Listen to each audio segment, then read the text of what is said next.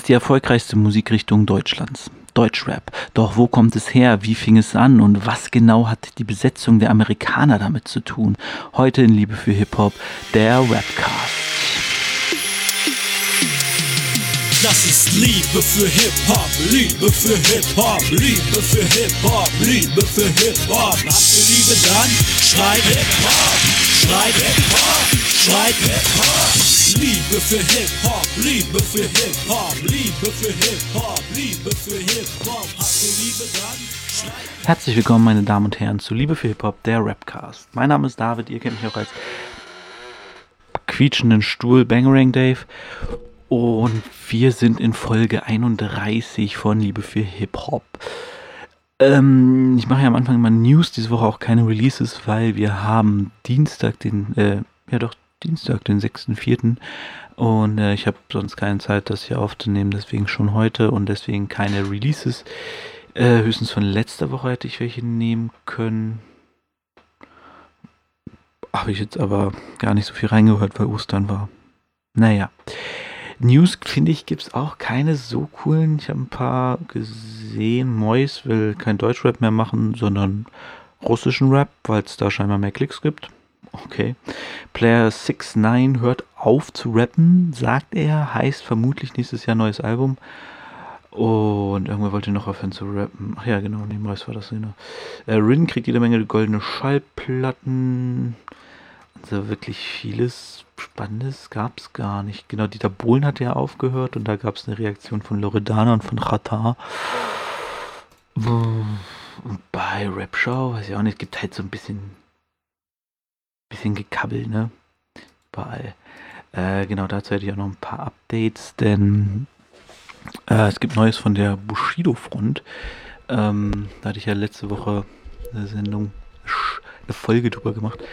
Äh, und zwar wurde die Polizei zu Kongo geschickt, der ja dieses Statement über Bushido äh, rausgebracht hat, über das ich ja hier auch geredet habe.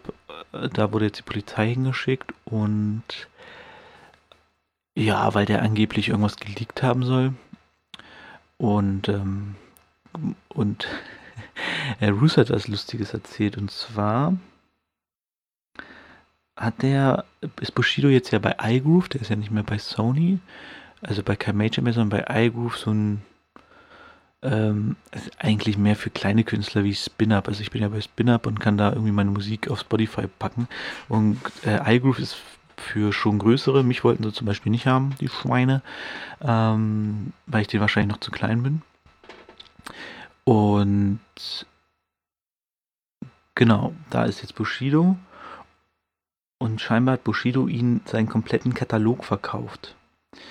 Und dann dachte sich Roos, Moment mal, seinen ganzen Katalog.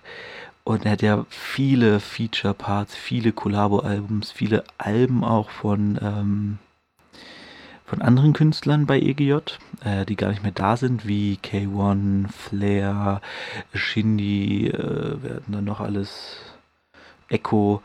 Äh, und die ganzen Leute, die haben ja äh, ein, ein, ein Lizenzrecht.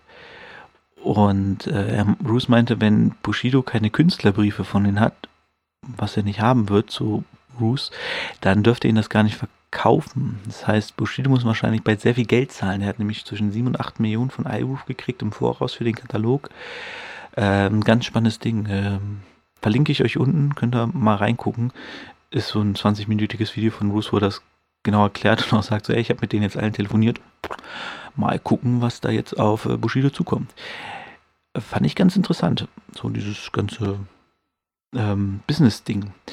Genau, ansonsten, wie gesagt, viel Lustiges nicht passiert. Äh, Rata hat, wie gesagt, ges äh, geschrieben, Bushi, Dieter Bohlen ist King und Flair sucht nach der Adresse von Jean der Junge. Die haben ja, ach ja, die haben ja ein Lied rausgebracht, Need for Speed.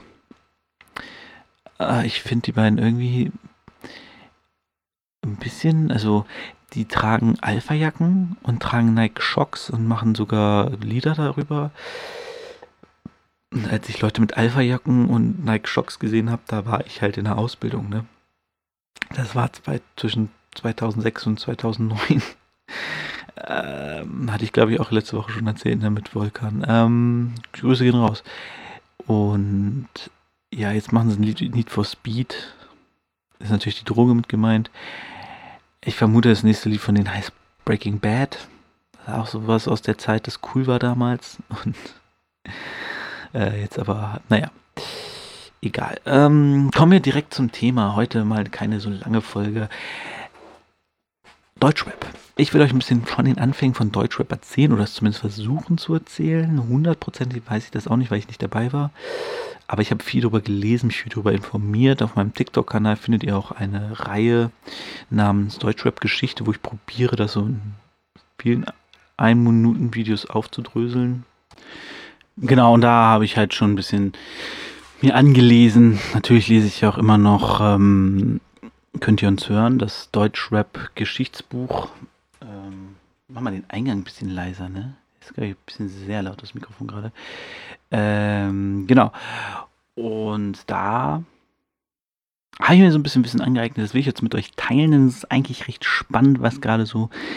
Ich will jetzt auch eher die 80er und ganz frühen 90er beleuchten und da noch gar nicht so tief ins Detail gehen. Den Rest mache ich gerne mal später in, einem anderen, in einer anderen Folge, aber sonst sprengt das wieder den Rahmen. Ich habe gemerkt, wie lange es die Folge gedauert hat, einfach als ich über äh, die Anfänge von Hip-Hop geredet habe. Und Deutschrap könnte natürlich ähnlich umschweifend sein, aber die Anfänge sind relativ mager und doch irgendwie spannend. Und zwar fing es natürlich ja, die meisten nennen so als Ursprungszeitpunkt die Filme Wild Style, Beat Street und äh, Style Wars. Wobei Wild Style auch vom ZDF sogar finanziert war. Und die liefen dann in Deutschland. Wie gesagt, Wild Style war mit vom ZDF irgendwie finanziert worden. Und dadurch lief der natürlich dann auch in Deutschland. Und da wurde so eine gewisse Hip-Hop-Mentalität, eine gewisse Hip-Hop-Ethik an den Tag gelegt, die dann natürlich versucht wurde, von uns Deutschen nachzumachen. Wir haben dann auch ähm, diese, gewisse, diese Elemente wurden mittransportiert. Äh, Graffiti äh, ähm, Graffiti, Breaken, Sp äh, Rappen und äh, DJen.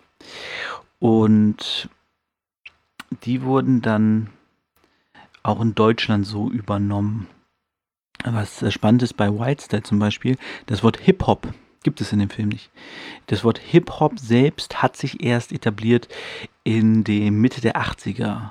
Kam das so, wurde diese Bewegung, diese, diese, diese Kultur wurde da so genannt. Und dadurch ähm, hatte es damals noch gar keinen Namen, was dort in Whitestyle gemacht wurde. Und als er rüberkam, es war so 82, 81, ähm, da hat sich das denn hier in Deutschland schon gefestigt. Und der erste Deutsch-Rap-Track, und das ist tatsächlich etwas traurig, war von unter anderem Thomas Gottschalk. Jetzt muss ich nochmal raussuchen, äh, wer genau das war denn das ist nicht so einfach wiederzugeben. Ähm, dip, dip, dip, dip, ähm, ach, wie hieß der denn nochmal? Äh, Thomas, habe ich schon alles verdrängt. Ähm, es war auf jeden Fall eine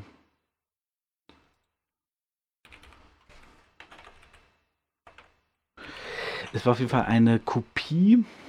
Rappers Deutsch hieß er, äh, von der GLS Unit. Und ähm, das war eine deutsche Version von Rappers Delight. Also es war der Beat, es war der Flow und ähm, nur der Inhalt wurde deutsch gemacht. Ähm, genau, es waren Thomas Gottschalk, Frank Laufenberg und Manfred Sexau. Also Gottschalk, Laufenberg, Sexau, GLS und dann Unit. Äh, Platz 49 in den deutschen Charts. Vier Wochen lang war es drin. Das war 1980 bereits. Also da gab es schon den ersten Deutsch-Rap-Track, der sogar kommerziellen Erfolg hatte. Und dann ging das Ganze los. Und wie gesagt, durch Wildstyle kam das so rübergeschwappt. Und dann haben sich in den einzelnen deutschen Städten so die ersten die ersten Szenepunkte gegründet. Äh, ich gucke gerade nochmal, wann Wildside, Wildside kam 82 raus. Und ähm, ja, da ging das denn so langsam los. Äh, am Anfang gab es wenige Rapper. Es war hauptsächlich Graffiti und Breaken. Und DJing, weiß gar nicht, wann die DJs genau dazu kamen. Aber die waren am Anfang auch gar nicht so stark vertreten, eher so dieses zu der Musik tanzen und ähm, Graffiti halt, Wildstar geht es halt um Graffiti. Äh, könnt ihr euch übrigens komplett auf YouTube angucken, den Film. Ist ein bisschen schwierig zu gucken heute nach heutigen Maßstäben, weil er doch recht günstig produziert wurde damals ähm, und natürlich keine, keine Starbesetzung hat. Also was die Schauspieler angeht, da spielt jetzt keiner mit, den man in den 80er Jahren kennt. Allerdings, was cool ist, ist, dass ganz viele Graffiti-Writer mit dabei waren. Ähm, also die, da gibt es so eine, Falk Schacht hat in einem Podcast mal gesagt, wer, heu, wer damals nicht früh aufgestanden ist, ich glaube, das hat aber auch von irgendwem anders genommen, diese Aussage, wer damals nicht früh aufgestanden ist, um morgens am Set von Whiteside zu sein, diese Graffiti-Sprüher kennt heute kein Mensch. Und das liegt einfach daran, dass die dann aufgetreten sind im Film, äh, gezeigt wurden, dass ihre Graffitis vor allem im Film waren, was ganz wichtig war. Und das war alles sehr wichtig, um, um einen gewissen äh, Status in der Szene zu kriegen damals. Und dadurch ist der Film halt auch sehr authentisch und sehr gut gemacht. Auch wenn er nach heutigen Maßstäben halt nicht so, du machst ihn nicht an und sagst, boah, geiler Film, sondern es ist halt schon schwer zu gucken. Also nicht schwer zu gucken, ist auch falsch gesagt, sondern es ist eine andere Guckweise. Also wer viel alte 80er, 70er, ist ja auch schon ein bisschen Anfang 80er, hat es ja auch viel immer noch mit den 70ern zu tun. Und wer problemlos 70er Jahre Filme gucken kann, hat auch bei Whiteside kein Problem. Aber wer an heutige Filme gewohnt ist, der wird schwierig haben, diesen Film zu gucken. So, und dann haben sich die ersten Leute dann irgendwann haben angefangen zu rappen, am Anfang nur auf Englisch, weil Deutsch war immer so ein bisschen, äh, bisschen schwierig, weil es halt Sachen gab wie Rappers Deutsch oder Nina Hagen hat angefangen zu rappen, wobei ich persönlich Nina Hagen sehr gern mag, aber die stand halt nicht für Hip-Hop. Oder es gab ein Lied von Fab Five Freddy, glaube ich, mit den Toten Hosen, eine Rap-Version von Eisgekühlter Bumaluna das waren halt alles so mehr so Cringe-Sachen. Und es gab natürlich auch einen Falco, der von vielen als, ähm, ja, als, als Startperson genommen wurde, ne? Also, so, ja, den habe ich damals gehört und das hat mich schon inspiriert, irgendwie auch selber zu rappen. Aber Falco war natürlich auch nie ähm, Deutschrap oder Hip-Hop. Der war halt alles Mögliche. Und damit war das denn halt ein bisschen schwer für Deutsche, das zu machen. Es gab dann immer wieder ähm, Leute, die es gemacht haben. Ähm, wer genau da der Erste ist, weiß man nicht. Wer genau als erstes auf Deutsch gerappt hat, weiß man nicht so richtig. Es gibt aber gewisse Überlieferungen, wann das angefangen hat. Es muss Ende der 80er gewesen sein. Es gibt auch ähm, einen Track von Fresh Family, ähm, oh, ich habe den Namen vergessen. Öztürkgülün, glaube ich. Äh, jetzt will ich nichts Falsches sagen. Irgendwie sowas in die Richtung. Ähm, das ist so der erste bekannte Track, der aufgenommen wurde. Ähm, verlinke ich euch auf jeden Fall, kann man sich auf YouTube anhören. Ähm, ach, wie hieß der denn? Hieß der Öztürk Gülün? Es war auf jeden Fall ein, ein ähm,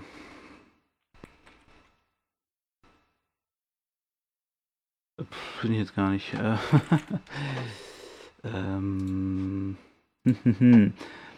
einer der, ähm, es war auf jeden Fall ein türkischer Name, denn es ging in dem Lied auch um Ahmet Gündüz. Naja, da hat wieder mein äh, rassistisches äh, weißes Denken eingeschlagen und ich habe irgendeinen türkischen Namen gesagt. Ahmet Gündüz war der Track. Den kann man sich komplett auf Deutsch anhören und das war vermutlich einer der ersten deutschen Tonträger, die man sich so anhören konnte. Da ging es damals schon um Gastarbeiter, die in Deutschland nicht anerkannt sind richtig. Also ähm, ja, kämpft so mit ein bisschen mit den Problemen, die Türken und ähm, gerade Gastarbeiter und Kurden häufig auch hier in Deutschland durchgemacht haben in den 80er Jahren. Was ja bis heute nicht so wirklich aufgehört hat, sondern die Probleme, die er da beschreibt, sind heute eins zu eins die gleichen. Deswegen ganz cooles Lied.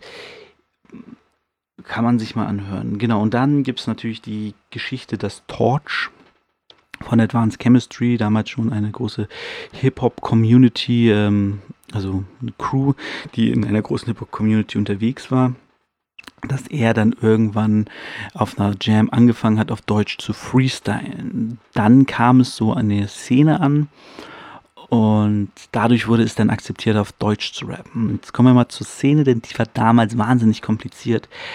Es war damals schwierig, in dieser Szene Fuß zu fassen, wenn man nicht nach deren Spielregeln spielt.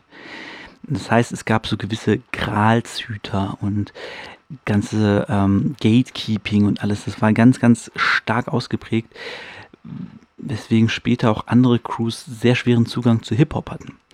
Denn diese Szene hat sich gebildet aus Leuten, die halt angefangen haben mit den Ursprüngen, mit Wildstyle in den 80ern irgendwie dazu gekommen. Und dann gab es Jams in ganz Deutschland gab es dann Jams, denn es gab in jeder Stadt so kleine Hip-Hop-Crews, die dann mal eine Jam veranstaltet haben. Die haben die Leute aus anderen Städten dann eingeladen. Wann genau das angefangen hat mit den Jams, weiß ich gar nicht ganz genau. Ich weiß aber, dass ähm, ein äh, wichtiger Bestandteil von diesen Jams ähm, der Gründer von MC Records war was später auch in das MC-Forum hatte. Das, äh, oh, sollte mir, hätte mir die Namen noch mal aufschreiben sollen. Ich habe das alles gelesen. Aber die Namen habe ich mir jetzt nicht alle gemerkt. Äh, MC, wie hieß der denn nochmal, der gute? Ähm, Akim Walter, genau. Akim Walter war so der, einer auf jeden Fall, der kam aus München Ne? Und er war so einer der Initiat Initiatoren dieser ganzen Jam-Kultur und so. Und der hat das so ein bisschen ähm, auf jeden Fall auch auf ein neues Level gebracht und alles. Und, aber ich weiß jetzt nicht, ob er das angefangen hat oder ob es eine andere Crew war. Aber auf jeden Fall gab es dann überall in Deutschland Ende der 80ern diese Jams. Und auf diesen Jams, da wurde gesprüht, da wurde gebreakt, da wurde gerappt und da waren, waren DJs am Start. So, die vier Elemente, alle vertreten. Und da wurde halt meistens auf Englisch gerappt und dadurch, dass Torch auf eine dieser Jams dann angefangen hat, auf Deutsch zu freestylen, war es dann anerkannt. Wenn etwas von außen kam, das auf Deutsch war, dann war das so. Ähm, deswegen sowas zum Beispiel wie die Fantastischen Vier, die haben einen ganz anderen Hintergrund. Die waren nicht so wirklich auf diesen Jams unterwegs. Die sind in Stuttgart groß geworden und äh, Leute wie Smudo oder Thomas D., die sind halt nicht auf die Jams gegangen, sondern die waren damals in diesen ähm, Clubs der, der Amis, der amerikanischen Soldaten, der GIs. Und dadurch, dass da dann Hip-Hop lief in diesen Clubs, weil die natürlich direkt Leute hatten, die Sachen importiert, äh, doch importiert, ne? Importiert haben aus ähm, Amerika, wo Rap und alles schon viel, viel größer war als hier, war das ja schon richtig eine Kommerzsache und äh, groß anerkannt auch von Leuten. Es gab schon eine riesige Szene und alles. Und dadurch wurden die quasi sozialisiert in Hip-Hop durch diese Clubs und so, in die sie gegangen sind und wo sie dann das gehört haben und das cool fanden und das dann nachgemacht haben. Und die waren aber halt nicht in diesen, auf diesen Jams unterwegs. Und dadurch, dass sie nicht auf diesen Jams unterwegs waren, waren sie, war halt so, mh, hm, wer sind die, als sie dann was rausgebracht haben. Ne? Die wurden dann plötzlich gesigned, die Fantastischen Vier. Und das war dann so für die ganze Szene so, äh, wer sind die, was wollen die hier? Das ist unser Hip-Hop. Und dann haben die auch noch gute Laune-Hip-Hop gemacht. Das war damals auch ganz groß verpönt. Hip-Hop musste real und deep sein, so. Was ja komplett absurd ist, wenn man überlegt, wodurch Hip-Hop entstanden ist, nämlich durch Party. Dass Cool Herc auf einer Party Funk äh, Funk Breaks aufgelegt hat. So, das gilt ja als Ursprung von Hip-Hop. Und dadurch, dass die plötzlich sagen so, nee, wenn ihr Spaß habt beim Hip-Hop, beim Rappen, wenn ihr so spaßige Sachen macht, dann nimmt ihr das nicht ernst genug. Und das ist halt kompletter Schwachsinn. Aber das konnten die damals nicht wissen, weil die hatten nur das Mindset, was aus Amerika rübergeschwappt ist zu ihnen selbst ähm, durch Whitestyle und so. Und das waren halt auch so eher ernstere Themen. Und es ging halt in Rap auch viel. Damals, gerade in den 80ern, kamen Sachen raus wie ähm, The Message Anfang der 80er oder später dann Public Enemy, die halt sehr diesen Conscious Rap stark gemacht haben, also politisch und ernst und über die Probleme rappen der, der, der Bevölkerung und gerade Schwarze haben über diese Probleme gerappt, ähm, die sie betreffen, die Weiße gar nicht nachvollziehen können, weil sie halt weiß sind und nicht schwarz und äh, Stichpunkt Rassismus. Und dadurch wurde dieses, das, das wurde so nach Deutschland gespielt, in die Szene, in die damalige Hip-Hop-Szene und dadurch nahmen die das alle wahnsinnig ernst. Und ähm, auch zum Beispiel Tobi und Bo, die dann Mitte der 50, äh, der 50er, Mitte der 90er, 95, 94 auftauchten, die wurden halt dann auch erstmal nicht ernst genommen. So, die haben gesagt, nee, ihr macht unseren Hip-Hop kaputt, ihr verarscht das nur, bla bla bla. Und Tobi und Bo wussten gar nicht, was los ist. Denken sie, hä, wieso? Wir haben halt einfach Spaß dabei. So, die haben halt so ein bisschen Quatsch gerappt. Die hatten halt eine an, andere Art von Humor und so ein bisschen derber, weil es Hamburger sind und so, ne? Wisst ja. Und ähm, das ist, das kam damals ganz, ganz schlecht an bei, bei Leuten wie Torch oder wer war noch alles dabei? DJ Sty Wars und alle, die waren so, mm, nee, das ist unser Hip-Hop, ihr macht den kaputt, entweder ihr macht den so wie wir sagen oder ihr macht keinen Hip-Hop. Das war ganz, ganz schwierig und so ging das Anfang der 90er, Ende der 80er war so die Szene komplett sehr geschlossen, eingeengt, muss man sagen. Heute können die da, glaube ich, alle äh, mehr oder weniger drüber lachen und sagen so, ja gut, wussten es halt nicht besser und so, ist ja auch okay. Aber damals war es, glaube ich, sehr schwierig für Leute wie die Fantastischen Vier oder für Tobi und Bo. Ähm, ich glaube, da gab es noch mehr Beispiele, die dann da irgendwie so ein bisschen angeeckt sind durch, durch ihre Art. Ähm, mit Advanced Chemistry, Fremd im eigenen Land, kam dann Anfang der 90er so der erste Deutschrap-Platte raus und in die Charts, die dann auch von der Szene komplett akzeptiert wurde, die auch mehr gefeiert wurde als Fantastischen Vier. Fantastischen Vier waren halt eher so ein bisschen poppig, bisschen lustig und äh, haben halt so eine Brücke zu dem Mainstream geschlagen, was ja auch ganz verpönt war, Mainstream zu sein. Mainstream war, puh, also wer Kommerz rappt, also für andere, dass das ist, der seine Sachen verkauft und äh, nicht da ernst bei ist, der ist sofort aus der Szene rausgeflogen. Das, da haben die gar keinen Spaß verstanden. Und deswegen waren Fanta 4 und sind bis heute auch ein bisschen nie, glaube ich, miteinander warm geworden. Man muss ja sagen, dass Fanta 4 irgendwann 4 Music gegründet haben, was so ein bisschen auch die so eine Art Versöhnung war, meinten sie, mit der, mit der Deutschrap-Szene ähm, dass sie da halt dann so Künstler wie zum Beispiel Blumentopf oder Clueso gesigned haben und die ihre Musik über 4Music rausgebracht haben. Und ja, das war dann so, so ein bisschen so dieses, okay, komm, jetzt gehen wir mal einen Schritt auf euch zu. Ähm, ich muss sagen, seitdem ich das gelesen habe und erfahren habe, wie das alles war mit Fantastischen Mir, habe ich größeren Respekt vor ihnen. Gerade weil die auch ganz viele Sachen aufgemacht haben zu Labels, Major und so. Das haben die ja alles so ein Stück weit geöffnet, dadurch, dass sie halt ein bisschen poppiger waren, ein bisschen ähm, spaßiger und nicht so bierernst. dadurch ist es ja auch um den Mainstream geschwappt. Und wäre es nicht in den Mainstream geschwappt, wäre Hip-Hop und Deutschrap heute immer noch nicht so groß, wie es ist. Da wären, ist immer wahrscheinlich noch eine sehr kleine Szene es wäre noch tatsächlich eine richtige Subkultur. Ähm, heute kann man ja nicht mehr von einer Subkultur sprechen. Sammy spricht sogar von Hochkultur, was ich eigentlich ganz schön finde. Und ähm, da bin ich äh, sehr froh, dass die Fantastischen Vier das gemacht haben, auch wenn ich heute ihre Musik höre und denke, nee, Alter, Alter, nee, sorry, ich kann mir das nicht hören. Äh, anhören. So, ich habe mal wieder 4,99 vor ein paar Jahren probiert zu hören. Das ist, nee, ey, das ist einfach nicht mehr die Art Rap, die ich hören möchte so nicht, nicht weil es irgendwie von den Inhalten oder so, von, von den Art, sondern von der Art, wie sie rappen. Also sie haben ja wirklich eine ganz, ganz seltsame eigene Art zu rappen und es ist halt ach, gar nicht meins. Es, es, es float halt nicht so geil, wie wie ich es kenne. Naja, aber ein paar Sachen von den Fanta 4 feiere ich immer noch, mag ich immer noch. Äh, Dida kann ich, glaube ich, immer noch halb auswendig. Ähm, und ja, ich habe meinen Frieden mit den Jungs gemacht. Ähm, Respekt und Props an die auf jeden Fall dafür, was die für Deutschrap getan haben. Natürlich auch an Leute wie Advanced Chemistry, Fresh Family, die ganzen Leute, Akim Walter und, und, und, und, die das alles damals irgendwie erfunden haben in Deutschland, äh, transportiert haben nach Deutschland, wodurch wir heute halt das haben, was wir heute haben. Und das ist eine große und vielfältige Deutschrap-Szene, in der von den meisten Leuten das meiste tatsächlich akzeptiert wird, was irgendwie Rap ist. Natürlich gibt es immer wieder Leute, die rauskommen und sagen, Katja Krasavitsch ist keine Rapperin, sondern YouTuberin. Äh, ja, halt's Maul. Oder die einfach über YouTube, über nicht YouTube, sondern über Autotune lästern und labern und ähm, dem Ganzen gar keine Chance geben. Und ähm, ja, das ist halt alles so ein bisschen, bisschen schade, ein bisschen traurig.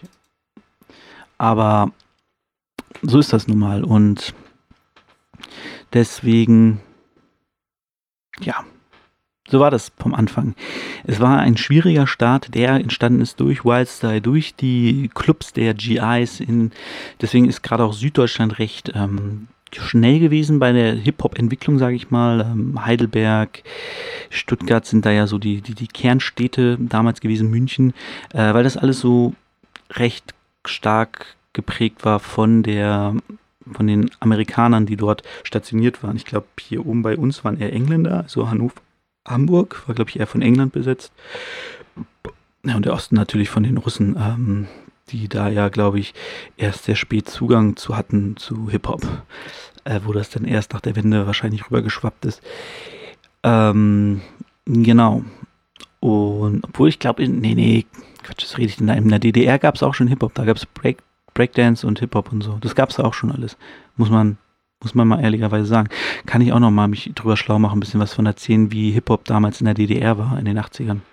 Da gab es nämlich auch viele Breaker und so und ähm, gibt ja auch einige, die, die aus dem Osten kommen oder im Osten aufgewachsen sind in der DDR und ähm, heute Teil der Hip-Hop-Szene sind und es auch damals schon waren. Nur wusste das keiner, weil die halt hinter so einer Grenze waren. Ja, ähm, mache ich gleich auch mal eine Show drüber. Ist eine ganz coole Idee. Könnte spannend werden. Ich weiß selbst noch nicht, was mich erwartet. Aber das soll es erstmal gewesen sein zu Deutschrap. Ich werde auf jeden Fall noch mal weitere Folgen machen. Ich mag es einfach, mich mit diesem, mit diesem Thema zu beschäftigen. Und es passt natürlich auch perfekt hier in den Podcast rein. Und bevor ich euch dann wieder ähm, langweiligen Gossip erzähle wie letzte Woche, ähm, mache ich lieber sowas. Ein bisschen Geschichts Geschichtsunterricht, ja. Each one, teach one. Ja, ähm, von den Dingen schließen wir das Thema erstmal ab und dann kommen wir jetzt zu dem Battle und da ging es um Pisek versus Basic. Pisek Basic. Pisek gegen Basic. Bei in der BMCL. Battlemania Champions League. Word. Und da kommen wir natürlich direkt zu. Ähm, ja, ich habe diesmal keine großen Notizen wie bei Tierstar gegen Greg Pipe da das Battle meiner Meinung nach auch nicht so viel hergibt. Ja, das sind ja auch Schläger plötzlich riesig. Ähm, es war ein, ein gutes Battle, ein interessantes Battle, spannendes Battle. Viele würden sagen auf Augenhöhe. Schwierig. Ähm, Basic hat einen für mich einmaligen Stil, hatte Ruhe und Frieden. Ähm, der es war so ein, ich glaube, ich habe das schon mal erzählt in der, in der Folge, wo es um Feuerwehr Deutschland ging. Und zwar, ich konnte mit Basic am Anfang nicht so viel anfangen, weil ich ihn durch Feuerwehr Deutschland kennengelernt habe. Und war so, oh nee, Greg Pipe ist viel geiler, Mann. Basic kann nix. Ne, ne, ne. Ähm, heute sage ich, ja, Basic ist speziell, aber cool. Also,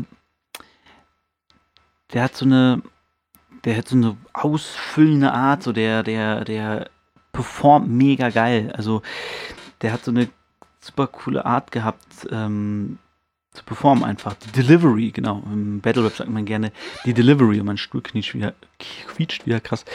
Basic hatte einfach eine einzigartige Delivery. So ein bisschen Tierstar hat das auch gemacht, sehr krass im Battle gegen Greg Pipe, so dieses Bühne ausfüllen. Also man man steht nicht da und rappt seinen Text dem entgegen und dreht sich vielleicht ab und zu nach rechts und sagt dann so, er hat und dann noch so, hahaha, wir wurden angesprochen. Und dann hat so, so eine, so eine, also er wird von ganz klein nach ganz groß und einfach sehr nice. Ähm, dazu hat er immer sehr kranke Lines.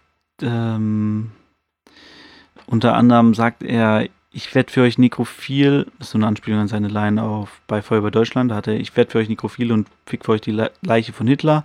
Da macht er, ich bin, ich werde nekrophil und fick für euch die Tante von Pisek, die tote Tante von Pisek. Und denkst so, oh, okay.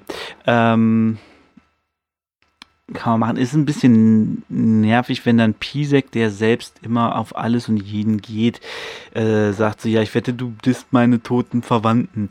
Und dann macht er das natürlich, weil er denkt so, ja, gut, machst du ja auch. weißt du? Und Basic ist nicht dafür bekannt, dass er irgendwelche, er sich zurückhält in solchen abstrakten Dingen. Ähm, deswegen das so zu Foreshadowing von, von Foreshadowing von, von Pisek bisschen lame. Aber okay, kann man bringen. Pisek ist natürlich sehr technisch, sehr versiert. Ähm, nimmt ihn ganz schön auseinander, teilweise, muss man sagen. Da hat er so ein paar Sachen drin, wo du denkst, so, uh, fiese Nummer. Unter anderem behauptet er, dass äh, Liquid Walker die Texte geschrieben hat von Basic, die er bei Feuerwehr Deutschland gebracht hat. Das äh, dementiert Basic stark und beleidigt auch äh, auf krasse Weise Liquid Walker. Er bezeichnet eine stinkende, eklige Eitermade oder sowas. Wo du denkst so, okay, krass. ja, weiß, ich, weiß nicht, was, was danach passiert ist. Müsste ich vielleicht mal recherchieren, ob die dann irgendwie Beef in Berlin hatten, äh, Basic und Liquid Walker. Ähm, aber vielleicht äh, weiß Liquid Walker dann auch, ja, Case Basic alles cool. Keine Ahnung. Kann ich nicht sagen. Fand ich aber auch so ein bisschen so, uh, was ist da denn los? Mhm, weil er bei Feuerwehr Deutschland auch tatsächlich hinter ihm stand. Also der war in seiner Ecke sozusagen. Oder Basic, glaube ich, auch in seiner. Ja, doch war, genau. Gab es ja auch diese Crack Pipeline.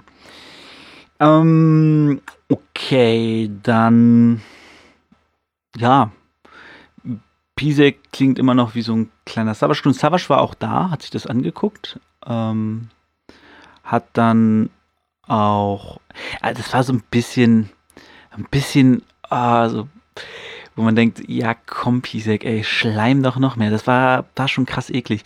Er hat zum Beispiel Leute gedisst, die damit gar nichts zu tun haben. Er hat dann irgendwann K1 und Bushido Vergleich gezogen, wo er dann noch K1 gedisst hat, wo du denkst so, ähm, okay, was hat K1 jetzt damit zu tun? Der wird dieses Battle wahrscheinlich auch nie sehen. So, was soll das?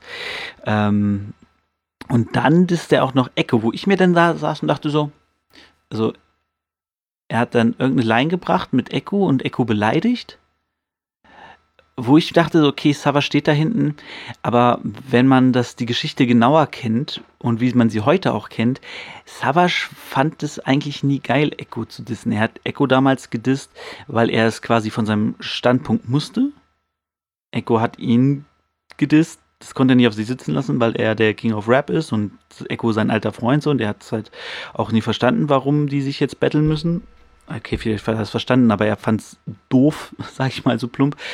Und er hat das Urteil geschrieben, um zu zeigen, so er ist der beste, Echo, komm mir nicht so. Aber er wollte das eigentlich nicht. Hätte er die Wahl gehabt, hätte er wahrscheinlich gesagt, nee, ich diss ihn nicht. Oder wenn er, wenn Echo nichts gemacht hätte, hätte Savage nie ihn gedisst, so. Ähm, und dann das zu bringen, das ist so, okay, du willst dich jetzt gerade hart bei Savage einschleimen, denn Echo hat nichts mit dir oder Basic zu tun. Du sagst es nur, damit Savage sagt, so, oh ja, geil, ey.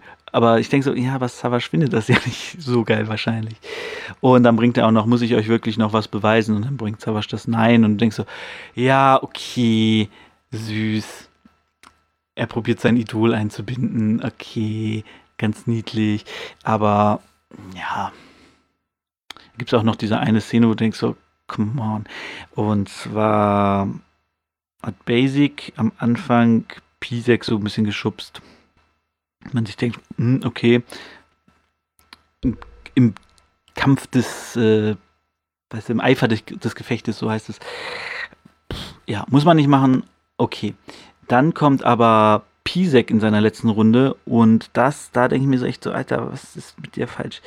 Er zieht Basic die Mütze ab und Basic hat halt eine Glatze. Und seine Punchline dabei ist, dass Basic und seine, seine Freundin eine Glatze haben. Und dann disst er, also ich weiß nicht, ob es stimmt, aber wenn es stimmt, ist es halt hart assi. Äh, disst er Basic und seine Freundin, die eine Glatze hat, die vielleicht eine Glatze hat aus Chemotherapiegründen oder so, man weiß es nicht. Ob sie sich die kahl geschauf, äh, so kahl rasiert hat, weil sie es geil findet.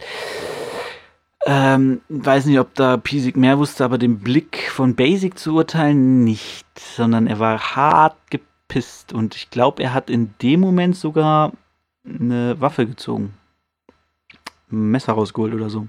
Da wurde auf jeden Fall ein harter Cut und später wird es auch noch thematisiert, glaube ich, von Pisek in einem anderen Battle. Ähm, ja, wo du denkst, okay, Digga, fahr mal eine Nummer runter.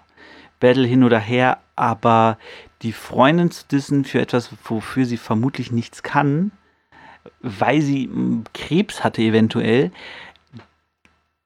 das war halt auch damals schon hart assi. So, aber gut, Pisek war natürlich auch nicht dafür bekannt geworden, dass er ähm, so intelligent Leute disst, sondern dafür, dass er ein harter Assi ist, der Lines bringt, die man nicht bringen sollte. Dafür wurde man damals noch gefeiert. Heute würde das wesentlich mehr ähm, Gegenwind heraufrufen. Was ich gut finde, denn dadurch muss ich, ist die Battle, die Battle Rapper sind dadurch gezwungen, sich ähm, zu, zu entwickeln. Da hatte ich auch jetzt vor kurzem, Diltily ist ja gerade auf Street Tour, kleiner Exkurs. Ähm, da gab es ein Battle zwischen Hitting John und äh, weiß ich jetzt gar nicht mehr, wer der andere war. Der andere war aber auch besser. Ähm, und da hat Hidding, der andere Hidding John vorgeworfen, dass er rassistisch ist und dass er Schwarze nicht damit beleidigt, also dass er nicht Schwarze beleidigt dafür, dass sie schwarz sind, sondern dass er alle Schwarzen einfach beleidigt.